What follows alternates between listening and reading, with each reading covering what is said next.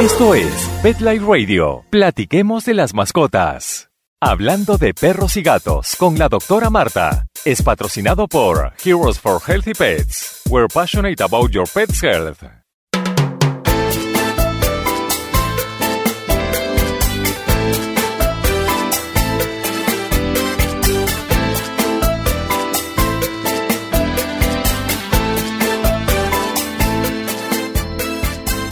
Bienvenidos a Hablando de Perros y Gatos. Yo soy la doctora Marta, la veterinaria de lo nuestro, lo de los medios de comunicación de habla hispana. Hoy les tengo un tema calientísimo, pero antes de comenzar, te invito a que te comuniques conmigo con preguntas, sugerencias, ideas o solo para decir hola y de dónde me escuchas o para dejarme saber de tus mascotas. Me encuentras en Instagram y Twitter bajo Dr. Marta Vet, Dr. Marta Vet, V-E-T. Bueno, y en febrero del 2018, hace poquito en la Florida, ocurrió un caso muy triste. Un niñito de solo seis años y su papá encontraron un murciélaguito bebé en el suelo y lo llevaron a la casa, lo pusieron en un recipiente para poder venir y inspeccionarlo luego, ¿no? Como hacen los niñitos con, con los padres y las madres. El niño, por curiosidad, lo tocó y el animalito lo mordió. Nada serio, no se lo contó a su papá, porque las mordidas de murciélago son como unas cortaditas de papel, no duelen, no sangran, uno ni se da cuenta. Una semana después, el niño tenía una sensación de hormigueo en los deditos y tenía dolor de cabeza. Su papá lo consideró llevarlo al, doctor para posible vacuna de rabia, porque todos sabemos que los murciélagos eh, transmiten la rabia. Pero el niño escuchó lo de la vacuna y se puso a llorar y no quiso y el papá dijo, pues, déjame no hacerlo porque total, de, repente no es rabia. Bueno, ¿y qué pasó? Que un par de semanas luego ya el niño tenía eh, síntomas de convulsiones, eh, estaba paralizado y fue diagnosticado con la rabia. Eh, ya para ese momento era muy tarde para salvarlo y tristemente este niñito murió y esto fue el, hace un mes. El virus de la rabia está latente en Estados Unidos. Este virus se apodera del cerebro de tu mascota o el tuyo, causa un comportamiento agresivo, babeo, dificultad caminar, casi como un zombie. De hecho, se piensa que las leyendas de los vampiros y los zombies se originaron hace cientos de años por la enfermedad de la rabia. Eso es un dato muy interesante. Y existen hoy en día, en el siglo XXI, todavía muchos mitos urbanos sobre la rabia. Y peligrosamente algunos dueños de mascotas se están uniendo a un movimiento antivacuna. Este movimiento es eh, muy peligroso para nosotros y nuestras mascotas, sobre todo cuando estamos hablando de la rabia. Así que bueno, aquí vamos curso de rabia 101, datos básicos. La rabia es enfermedad de mamíferos que casi siempre es mortal. Y recordemos, por favor, los humanos somos mamíferos. Causan inflamación del cerebro y del sistema nervioso, lo que se llama una poliencefalitis. Es una infección zoonótica porque se transmite de animales a humanos y viceversa. Y fíjense que eh, en nuestro planeta alrededor de 55 mil personas mueren cada año por la rabia. Y de esas personas, el 99%, casi todos, 99% son infectadas por mordidas de perro. Por eso es tan importante que los veterinarios hablemos de los perros y de la vacunación y bueno, y de las otras mascotas también. En Estados Unidos continental, donde estamos, sin embargo, la mayoría de las personas expuestas a la rabia es por mordidas de murciélagos. ¿Por qué? Porque la mayoría de los perros están vacunados. El segundo animal que transmite la rabia en los Estados Unidos es el gato, porque los dueños de los gatos no los están vacunando como se debe. En Puerto Rico, que es territorio de Estados Unidos, es otra historia. Y de eso vamos a hablar en unos minutos, así que quédense conmigo. Hawái tiene suerte, es el único estado eh, libre de rabia. Allí las mascotas no necesitan vacunarse para la rabia. Pero escucha esto, si tú decides ir a Hawái con tu mascota y no tienes los requisitos de rabia determinados por Hawái, van a poner a tu perrito o tu gatito en cuarentena por cuatro meses al costo alrededor de mil dólares que tú vas a pagar de tu bolsillo. Moraleja, no llevas a tu animalito a Hawái de vacaciones. Eh, nuestras mascotas, los perros, los gatos, los hurones, se pueden infectar de rabia y transmitirlas a nosotros, por eso es tan peligroso. Eh, la rabia se transmite por saliva, una saliva infectada de una mordida, pero también eh, si tú tienes una herida o tienes un, rasguño en la piel y está en contacto con saliva eh, infectada, por ejemplo, un perro infectado te lame, vas a adquirir la rabia. Los animales más eh, silvestres que más común infectan a nuestras mascotas son las zorras, las zorrillas, los coyotes, los mapaches y los murciélagos. Y menos frecuente animales de granja como vacas, caballos, cerdos y ovejas Eh, es muy poco común ver la rabia en la zarigüeya, lo que se llama en el buen español el opossum. Eh, también es raro verlo en conejos y en ardillas. Tristemente, la mayoría de las mascotas con alta sospecha de rabia se ponen a dormir. ¿Por qué? Porque la rabia no tiene tratamiento. Aún en este siglo no hay tratamiento para la rabia. Y una vez que una persona o un animal es infectado, tomará de una semana a cuatro meses, es un largo tiempo en que se vean los síntomas de la rabia. Entonces, es una, un virus que le gusta esconderse en el sistema nervioso y de momento aparece. Por eso es que es tan dificultoso diagnosticarlo. Ahora, por desgracia existen muchas creencias erróneas sobre la rabia y para desmitificar el tema de la rabia hemos traído hoy de vuelta y por petición popular al doctor Armando Joet. Bienvenido, doctor Joet. Gracias. Buenas tardes, Marta. El doctor Joet es médico veterinario especializado en salud pública. Es el director del programa veterinario de salud pública de Ohio State University. Y déjeme decirle además que es el profesor más hip de su escuela veterinaria porque lleva estudiantes de Estados Unidos a Latinoamérica para conocer en vivo y en directo los riesgos de salud pública en la interacción humano-animal. ¿Qué tal? Y bueno, doctor, le voy a presentar las siete creencias más populares sobre la rabia que oímos en conversaciones entre dueños de mascotas y vemos en el Internet y vamos a aclarar de una vez por todas el misterio de la rabia. Entonces, quisiera que me contestara si es cierto o es falso cada uno de los siguientes comentarios. ¿Listo? Sí. Vamos al primero. El síntoma necesario para que se sospeche que un animal tiene rabia es que tiene que tener la saliva espumosa. ¿Cierto o falso? Eh, es falso en el aspecto de que el animal puede tener rabia y en ese momento no tener la espuma alrededor de la boca. Entonces, desde ese punto de vista es falso. Si es común que perros o gatos que tengan rabia van a, manifestar esa espuma en la boca. Este, no sé si tú quieres que yo comparta con tus radioyentes las tres fases para que ellos puedan identificar tempranamente si un animal es sospechoso a rabia. Sí, por favor. Ok. Entonces, la rabia se divide en tres fases. O sea, si tú estás caminando con tu perro en el parque y sale un mapache, un opossum, como dijiste, una zarigüeya, y muerde a tu perro y el perro se llega a infectar con rabia, generalmente tu perro va a ir en básicamente cuatro fases. La primera fase es la que va desde la mordedura hasta que presenta los síntomas clínicos, que es el periodo de incubación. Tú bien lo dijiste, eso puede ser desde una semana hasta varios meses en tu introducción. Es igual en animales, por lo menos en perros y en gatos. Una vez que el perro empieza a manifestar, la primera fase de síntomas es la fase prodrómica. Es decir, el perro se va a sentir mal, como se siente uno algunas veces. Le va a dar dolor de cabeza porque el virus ya está atacando el cerebro, va a dejar de comer, se va a empezar a esconder, le va a cambiar la conducta. Generalmente los dueños no reconocen esa primera fase, es muy eh, leve y aunque aun cuando tú veas que tu perro o tu gato ha cambiado su forma de ser, puede ser muchas cosas. Generalmente entonces la gente no lo ve. La segunda fase de la fase de rabia es la que generalmente las personas notan, que es la fase rabiosa. Esa fase es o, furiosa, que es la fase donde el animal se vuelve agresivo. Y se vuelve agresivo porque el daño al cerebro es tal que la luz, los sonidos, acercarse muy rápido a ellos, cualquier cosa, ellos se sienten como si alguien los está atacando y ellos se defienden. ¿Cómo se defiende un gato y un perro? Mordiendo, arañando en el caso de los gatos. Entonces esa es la fase rabiosa o furiosa, de donde viene el nombre de la enfermedad. Ahí es donde ellos tienen a morder a otros animales, a sus dueños, ya no los reconocen porque ya el cerebro está tan inflamado que ya han perdido ese conocimiento y aun cuando has pasado toda la vida con tu perro, no te va a reconocer. Ellos están, se sienten que están siendo tocados por un desconocido y se van a defender a morder. Y la última fase es la fase más triste, que es la fase paralítica. A medida que el daño del cerebro es más avanzado, se van paralizando los músculos desde la cabeza hacia abajo uno de los primeros músculos que se te van a paralizar son los de los cachetes, los de la mandíbula, los de la garganta. Entonces, ¿qué sucede? El animal, el gato o el perro, o hasta los humanos, se le va a caer la mandíbula, ya no pueden tragar la saliva que van a superproducir, ¿ok?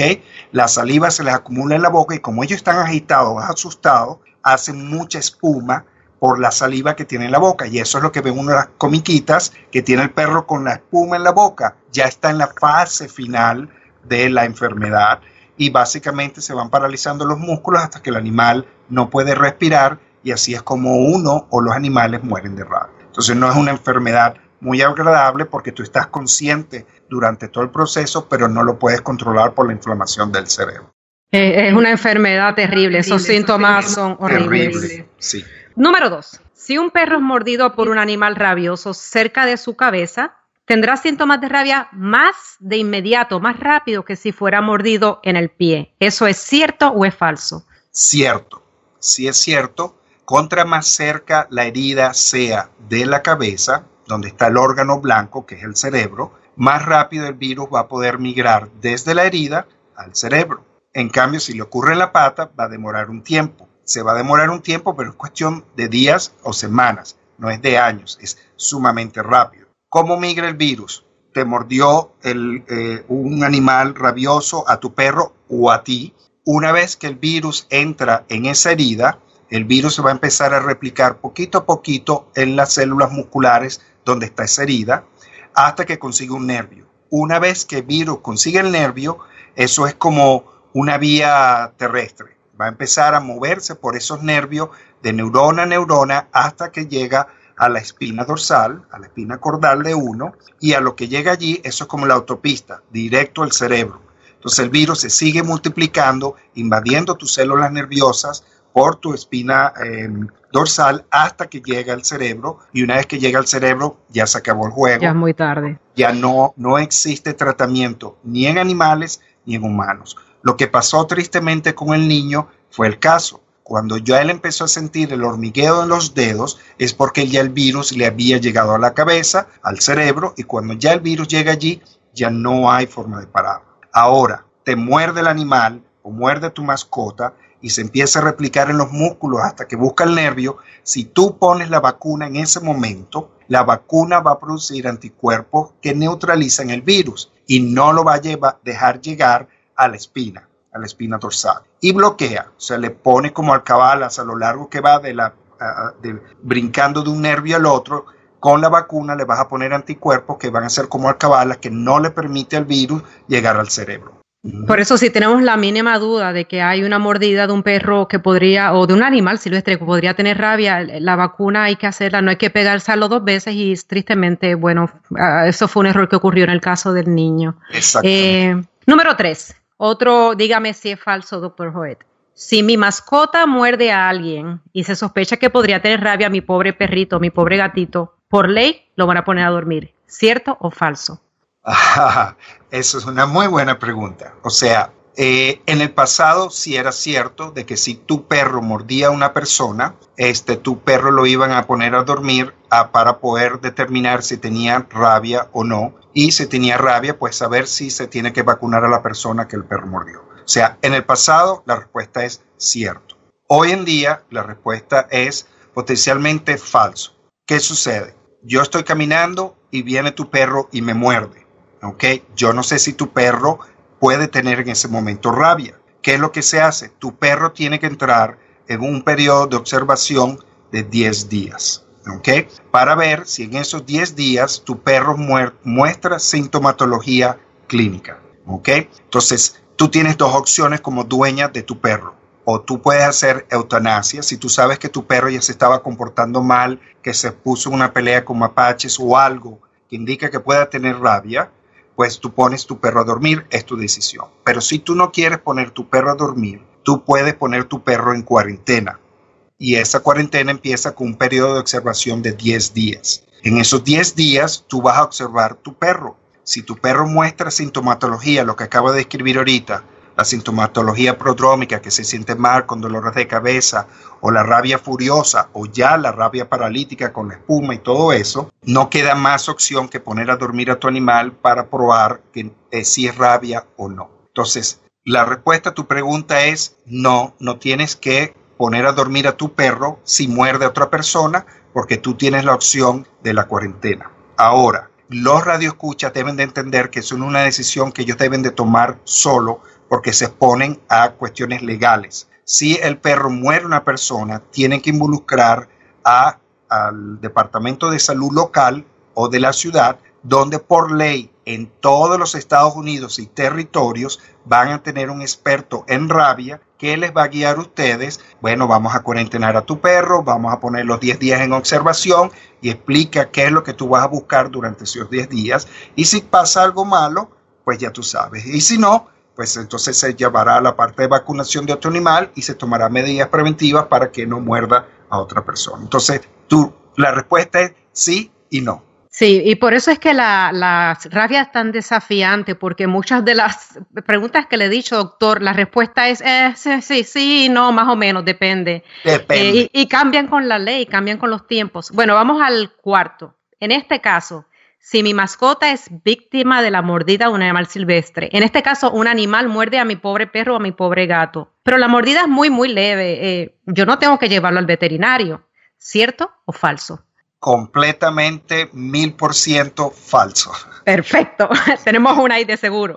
sí, ese es 100% falso. Sí, y les voy a explicar por qué. Si tú estás paseando en un parque, en una zona en Florida, en North Carolina, en Utah, donde tú estés, y un animal silvestre, como un mapache, un zorrillo, eh, ¿cómo dijimos que se llaman los opossums? Eh, la zarigüeya. La zarigüeya, la zarigüeya. Pero en una, español es opossum.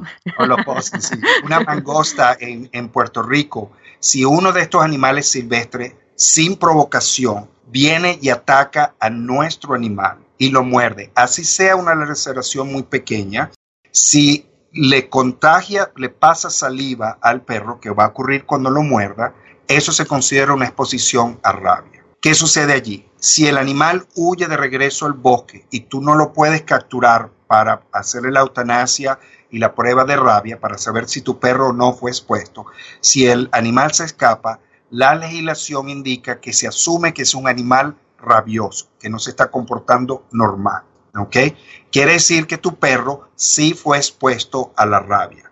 Acuérdense que la rabia sabe, sale en la saliva del animal que está infectado. Entonces, si la boca del mapache tocó la piel o la cara o la oreja o la cola de tu animal, le va a pasar inevitablemente saliva con el virus de la rabia y como tú no recuperaste el mapache, tú tienes que asumir que es rabioso porque es una de las especies más comunes que tienen rabia. O tu perro jugó con un murciélago y se lo comió, que le ha pasado a varios de mis estudiantes, no le dio tiempo de quitárselo de la boca, o jugó con él y lo dejó caer después. Ahí entró en contacto con el, potencialmente el virus y ahí tu perro se considera expuesto. ¿Qué sucede? Aquí es donde tú lo llevas al veterinario. El veterinario lo primero que va a hacer, inclusive si tú lo puedes hacer en el lugar relativamente seguro, es lavar o limpiar la herida. Es lo que nosotros los expertos llamamos el manejo de la herida. Si se hace rápidamente con agua y jabón, el virus de la rabia es muy sensible a los detergentes. Vamos a inactivar un gran número de virus y entonces tú estás protegiendo a tu perro, evitando, pues disminuyendo el riesgo de que tu perro o tu gato le vaya a salir, le vaya a dar rabia. Lo llevas al veterinario. El primero que va a ser el veterinario igualito va a curar la herida un poco más, quizás con un detergente un poco más fuerte para eliminar más virus. Y lo segundo que el veterinario te va a preguntar es, ¿está tu perro vacunado? Si estos veterinarios de diario, que tú lo llevas todo el tiempo, ellos van a tener la historia y saben si tu perro está vacunado o no. ¿Por qué es tan importante esa pregunta? Porque de aquí en adelante, si está vacunado, la cuarentena son solamente 45 días. Es decir, es el momento que tú vas a poner a tu perro en observación para estar seguro que tu perro no le va a dar rabia. O que si le da, por lo menos no exponga a ti o a tu familia, ¿ok? O a otros animales. Claro. Pero si no está vacunado, quiere decir que tú no puedas proveer prueba de que tú lo vacunaste, tú no tienes el certificado o tu veterinario no tiene la historia, ese animal tiene que ir a una cuarentena de, seis, eh, de cuatro meses. La reducieron ahora a cuatro meses. Y entonces hay una gran diferencia, porque si tú quieres viajar en ese periodo de cuatro meses, un perro que está en cuarentena no se puede mover. Entonces, eh, hay una gran diferencia. Entonces, el médico veterinario te va a preguntar, Marta, ¿está tu perro con vacunas vigentes? Si la respuesta es sí, entonces van a trabajar y te van a explicar qué es lo que tú vas a hacer para mantener tu perro bajo observación por 45 días. Claro. Y lo tercero que el veterinario va a hacer después de eso es vacunarlo inmediatamente para proteger a tu mascota contra la rabia porque ya sabemos que estuvo expuesto a un animal posiblemente rabioso. Si es de cuatro meses, igualito le van a poner la vacuna y lo ponen en cuarentena en tu casa generalmente. Bueno, como vemos, la vacuna de la rabia es extremadamente importante y como mencioné al principio del show, eh, muchas personas están en un movimiento antivacuna y no tiene sentido, van a, va a traerle muchos problemas. Bueno, y estamos conversando con el doctor Joet, vamos a una breve pausa y regresamos.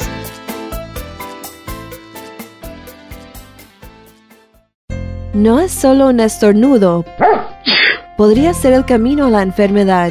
Su perro está en riesgo de contraer la dog flu. Es por eso que es importante vacunar a su perro para dog flu. Vacune a su perro hoy. Visite dogflu.com para obtener más información.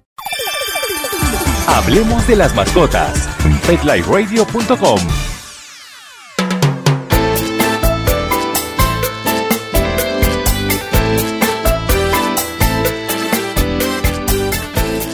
Bueno, y seguimos de vuelta con el experto veterinario en salud pública, el doctor Armando Hoet, aclarando creencias populares del virus de la rabia. Y estábamos haciendo un pequeño prueba en forma de quiz para el experto. Eh, ya estamos casi al final. Queremos la eh, comentario número 5, que sería la rabia en mascotas se previene y se trata con la misma vacuna. ¿Eso es cierto o falso, doctor? Cierto la vacuna de rabia con la mascota es muy eficiente, uno para protegerlos, preexposición que llama uno, y otro para protegerlos posterior a la exposición. Es la misma vacuna, funciona extremadamente bien, es muy protectora. Hoy las vacunas son tan buenas que algunas veces produce hasta protección de los animales entre dos a tres años, siempre y cuando la vacuna es una de las aprobadas por el Departamento de Agricultura de los Estados Unidos. Entonces eso es 100% cierto.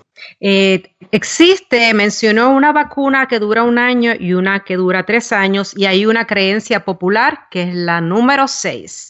La vacuna de tres años de duración es más fuerte y por lo tanto tiene mayor potencial de hacer que mi animalito se enferme, tenga una reacción adversa, sobre todo si es un animalito pequeño como un Yorkie, un Maltés o un gatito. ¿Eso es cierto o falso? En general, esa respuesta sería, esa, creencia sería falsa. Okay. Las vacunas de tres años comparadas de las de dos o las de uno, porque hay de todas estas en el mercado, no se ha reportado con un mayor número de eh, efectos adversos, como lo llaman ellos en la parte técnica, a la vacuna. Es decir, alergia, dolores, inflamación en el área de la inyección, presencia de accesos. Es básicamente, por lo menos desde el punto de vista de números, de lo que nosotros podemos ver, no existe una diferencia en cuanto a los efectos adversos. Si existe una diferencia en cuanto a que o lo tienes que llevar una vez al año, o cada vez dos años, o cada vez tres años. Desde el punto de vista práctico, es mucho mejor para los dueños.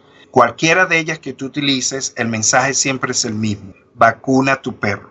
La vacunación tiene dos propósitos. Uno, es un aspecto legal. Si no está vacunado y ha mordido a alguien, es más difícil la cuarentena y toda la parte legal. Entonces, si lo tienes vacunado, 45 días es mucho más sencillo para ti, evita problemas. Y si no te importa ese aspecto legal, desde el punto de vista del perro, si tu perro lo muerde, que acabamos de hablar, está Marta con su perro y lo mordió un mapache, si ya tú lo tienes vacunado, al revacunarlo otra vez, apenas ocurrió el incidente, la respuesta y la protección a la vacuna es en cuestión de horas. Para 24 48 horas después que le pones esa vacuna de refuerzo, tu perro ya va a estar protegido. Que si no está vacunado, le vas a tener que poner dos o tres vacunas para realmente llevar al mismo nivel de protección que una sola vacunita te daría. Entonces, desde el punto de vista costo, desde el punto de vista riesgo de tu perro, tú me dirás qué prefieres, tenerlos vacunados o no. Claro, es que no hay un lado negativo a vacunar los animalitos, o sea, no hay razón para no hacerlo. Quería mencionar que la vacuna de rabia que se da cada, tres años es conveniente porque sí, es un pinchazón cada tres años,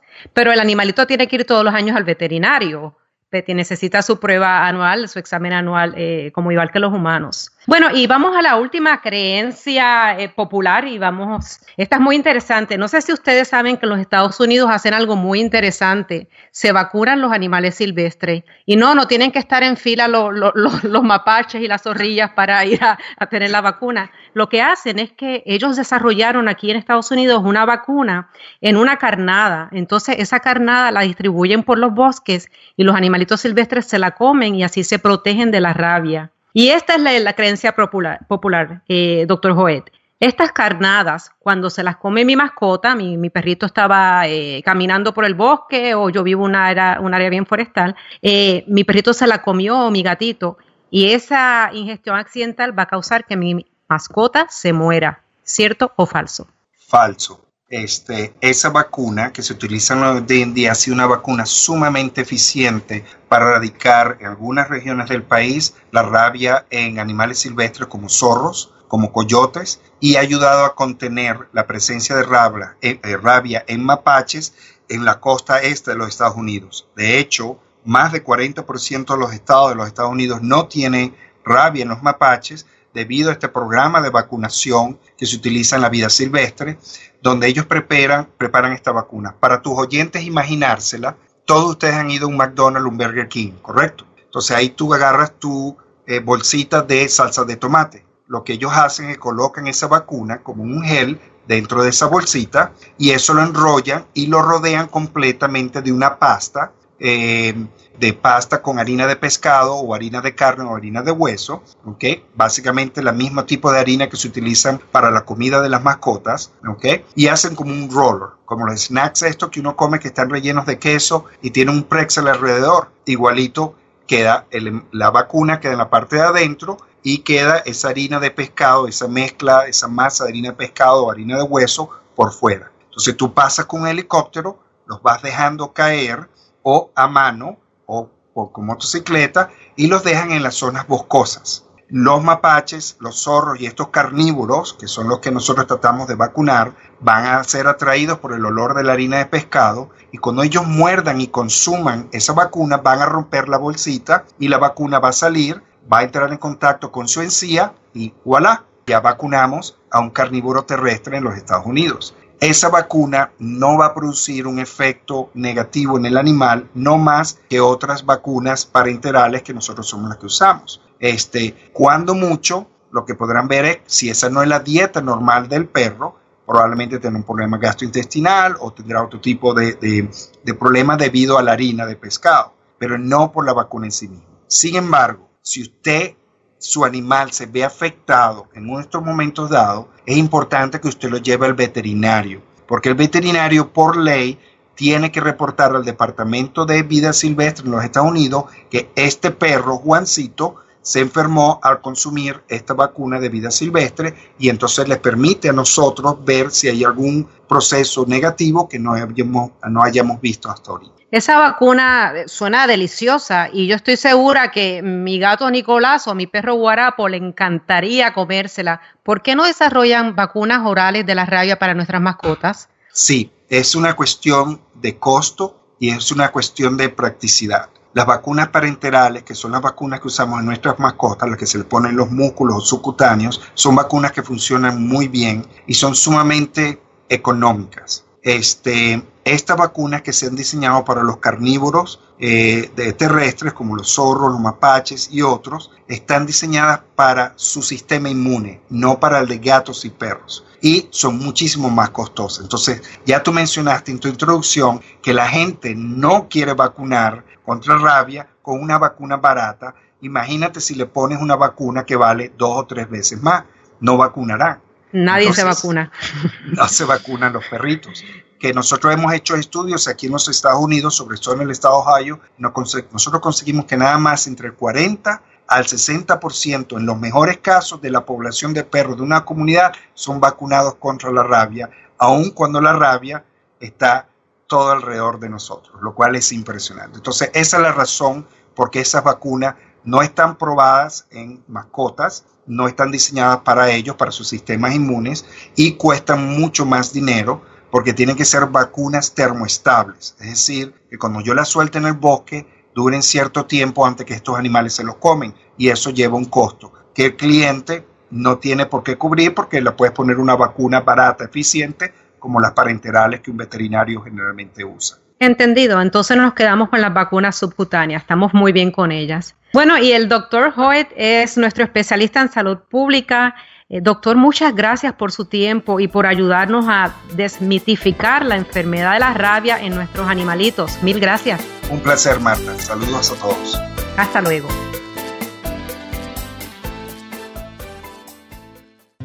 Hola. Mi nombre es Lisa Arias. Soy la directora del Faro de los Animales, albergue y santuario para gatos y perros sin hogar en Puerto Rico. Nuestra misión es rescatar y rehabilitar a las mascotas sin hogar de la isla, dándoles así una nueva oportunidad de vida. Para conocer más sobre nosotros y de cómo puedes ayudarnos, búscanos en Facebook o visita nuestra página web, elfaropr.org.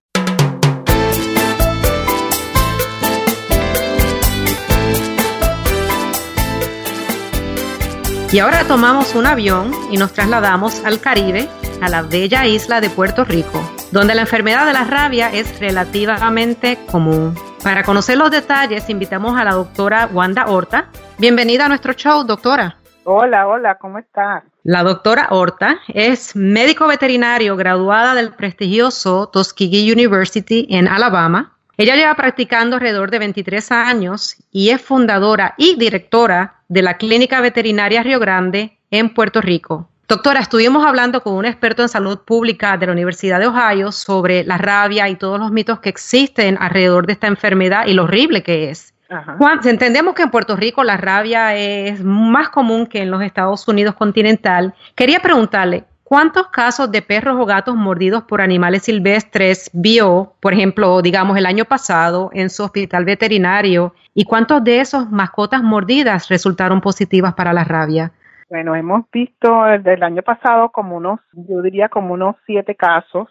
De ellos han salido tres positivos. Y esto es en su hospital en específico, pero debemos decir que en Puerto Rico hay muchas, muchas clínicas veterinarias. O sea, eso es una cantidad bastante alta eh, para una clínica veterinaria. Exacto. Lo que pasa es que nosotros como nos quedamos en el área de noreste de Puerto Rico, que es, parte costera y también tenemos parte montaña. Eh, y sabemos, ¿verdad?, en Puerto Rico que la mayor, eh, que son los animales que son más propensos a, propagar la enfermedad es las mangostas y Puerto Rico está lleno de ellas. Aquí ¿Hubo, ¿Hubo alguna muerte de, de, seres humanos por la rabia el año pasado en la isla? Es correcto. Hace, yo diría, como un año y medio, sí murió una persona que este, eso fue, creo que fue para el área del centro de la isla. Es una persona que fue mordida, claro está, es una enfermedad eh, fatal si no se descubre a tiempo y la persona pues no no fue inmediatamente fue al, al médico, ¿no? Fue dos, dos, más o menos dos meses después y tardísimo, era un poquito tarde, bastante tarde. Sí, porque ahí eh, una vez, ajá. No, no, continúa, continúa. Sí, sí, no, una vez que se detecta la enfermedad o se sabe que ha sido mordido, pues existen eh, eh, profilácticos, ¿no? Que pueden ayudar a revertir la enfermedad. Pero una vez que ya la persona está sintiendo la fiebre o los síntomas pertinentes que de, de humano, ¿verdad? En este caso, pues, pues es casi, casi imposible, casi imposible salvar a las personas. Ahora, en la isla, eh, muchas personas no saben, pero debo decir que no existen coyotes, no hay zorras, no hay mapaches. Entonces, el único animal que transmite, como le dijo la doctora en unos, hace unos segundos, que transmite la rabia es la mangosta. Doctora, ¿qué es la mangosta? ¿Qué es una mangosta? ¿Cómo se ve? La mangosta es parecida como una ardilla, ¿verdad? Este, cuando digo ardilla, esta eh, que vemos ¿verdad? en los Estados Unidos, color gris y aparente ser lo más linda, pero como yo le digo a todo cliente, si usted ve una mangosta, usted corra para el otro lado. No son, este, pueden acercarse, usualmente ellas como que este, evitan el contacto humano, ¿verdad? Pero eh, yo siempre le digo al cliente, usted corra para el otro lado, no se acerque, no son eh, porque hubo un año, ¿verdad?, que se hizo un estudio aquí en Puerto Rico y el 97% de estos animales que fueron capturados para ver si este, cargaban el virus de la rabia fueron positivos. Por lo tanto, Puerto Rico se considera eh, altamente, ¿verdad?, eh, con este problema que tenemos rabia en la isla. Y la gente está consciente. Yo creciendo como desde muy chiquita en Puerto Rico, aún sin tener mucho conocimiento de qué era la rabia o ningún conocimiento, yo me acuerdo que les teníamos un pavor increíble a las mangostas y no nos metíamos como niños en los pastizales donde había muchas áreas de, de grama alta porque tú no las veías, son muy rápidas, son más rápidas que las ardillas, pero oyes el ruido de la hierba moviéndose y salías corriendo porque sabías que algo malo podía pasar y ese miedo yo todavía lo tengo. Exacto, sí, sí, y eso es este algo que a veces en esta área que yo pues este, recurro a muchas escuelas, ¿verdad? Para dar charlas. Hay algunos niños que todavía ellos piensan que, pues que me dicen, ay, lo tuve capturado porque es una ardilla y no saben el peligro, ¿verdad? De, de la mordedura, ¿verdad? De que si lo puede morder, pues ellas usualmente no tienen el síntoma. Ese es el, el lo, ¿verdad? la maldad del caso, pero sí lo pueden transportar, lo pueden transportar transmitir a través de la saliva en una mordida. Y la mordida de ellas no es una cosa leve, la mordida de ellas, ellas tienen unos dientes súper afilados eh, y súper largos, o sea, es un, animalito que hay que tenerle miedo de ver. Es, exacto, sí, yo podría morder quizás algo así como, como si fuese un gato, pero de verdad, ¿verdad? un gato en esteroides. Exacto, y entonces este eso pues, pero mucha gente piensa, ah, es un animalito, pero ya gracias a, gracias a los anuncios y se ha dado un poco a conocer de que eso es este fatal, ¿verdad? Pero todavía hay que seguir el, porque seguir el conocimiento, porque ya ya usted ve que ya tuvimos hace un año y medio pues una muerte y no debió de pasar, ¿verdad? Con, con con conocimiento para este tiempo. Sí, es muy triste. Doctora Horta, cuéntenos de un caso donde un paciente suyo resultó positivo para la rabia, cómo lo manejó, en qué resultó, o sea, llévenos a ese momento para poder eh, imaginarnos en vida real qué es lo que pasa con los pacientes positivos para rabia. Sí, pues mira, sí, tuve un casito hace como dos años y medio. Este animalito fue de ocho semanas, o sea que a veces eh, los libros te dicen que tiene que ser de mayor de edad, pero en este caso fue un perrito de ocho semanas. Eh, fue un caso de estos, ¿verdad? Que vemos que una, una perrita tiene muchos perritos, todo el mundo se lleva un perrito, pero este caso, este que se había llevado este cliente, había notificado que el perrito fue mordido por una mangosta en la cabeza. ¿Qué pasa? Una vez que nosotros, siendo un perrito pequeño que llegó a la clínica con con rabia, lo tratamos, ¿verdad? Este, con todo, como digo, ¿verdad? En antibióticos, porque sí tenía fiebre, pero la fiebre nunca se dio, de un 24 horas nunca se dio, al contrario, estaba más alta y ahí sospechamos que, que la posibilidad y cuando hablamos con el cliente, pues entonces nos dice la historia, ay, se me había olvidado que sí, que este perrito fue mordido por una mangosta. Claro, una vez que lo muerde en la cabeza, ya lo inoculó el virus en, en el cerebro, ¿verdad? Que es donde se puede detectar la actividad de la enfermedad. Así que ese, ese caso, pues eh, aquí en Puerto Rico, la raya es reportable al Departamento de Salud y una vez que se reporta, pues ellos tienen que hacer lo pertinente, ¿no? El inspector va a las casas porque, eh, como le mencioné, habían niños envueltos en, en ese hogar y obviamente este, familias y todas las personas que tuvieron contacto con este perrito, pues tienen que ser este, o, o revacunados o tratados, ¿verdad? Por la posibilidad de que, un humano haya contagiado la enfermedad. Nosotros hablamos hace unos segundos con el doctor Hoer, que es experto en salud pública. Estamos hablando que en los Estados Unidos a los animales silvestres se les vacuna con una carnada que tiene la vacuna y esas carnadas se tiran por los bosques.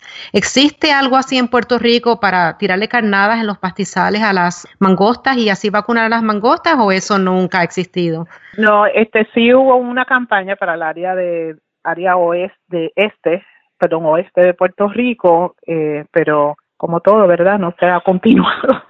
pero este esperemos que, ¿verdad? En estos años, como eh, que se siga el proyecto, porque estos son proyectos investigativos, para si en ese estudio se vio que sí la, las mangostas, la preferencia de comida este, de la carnada, ¿no? Pero todavía completo en la isla, no, no es un proyecto que se que coge toda la isla. Ambicioso. Lo que pasa es que en muchos de estos casos el factor financiero es muy importante y bueno, todos sabemos que Puerto Rico está pasando por una crisis ahora, eh, luego del huracán tan horrible que, sufrió. Bueno, doctora Horta, eh, la doctora practica en la Clínica Veterinaria Río Grande. Doctora, muchas gracias por su tiempo y por compartir su experiencia única con nosotros. Gracias por invitarnos. Bueno, y ya aclarado los mitos sobre la rabia, quiero que te quedes con este mensaje. Número uno, si ves a un animal silvestre herido como un murciélago, una zorra, mapache, coyote, mangosta, no lo toques. Llama a un refugio local para animales silvestres para ayuda. Número dos, si ves a un perro callejero, si se está comportando medio extraño, podría tener rabia. Llama a la perrera local y repórtalo. No te le acerques, no trates de, de atraparlo. Número tres, Si tu mascota es mordida por animal silvestre, lava la herida inmediatamente. Acuérdate que eso va a reducir eh, la cantidad del virus. Y lleva al veterinario bien rápido, ni lo pienses. Y finalmente, siempre mantén a tu mascota con la vacuna de la rabia vigente. Es la ley. Y si no lo haces, te van a dar una multa bastante grande y la cantidad depende del condado o la ciudad donde vivas. Bueno, gracias por acompañarme. Si disfrutaste de este show, te invito a que te suscribas a Hablando de Perros y Gatos y así continuaremos compartiendo de todo un poco sobre nuestras mascotas. Hasta la próxima. Platiquemos de las mascotas, cada semana bajo demanda, solo en PetLifeRadio.com.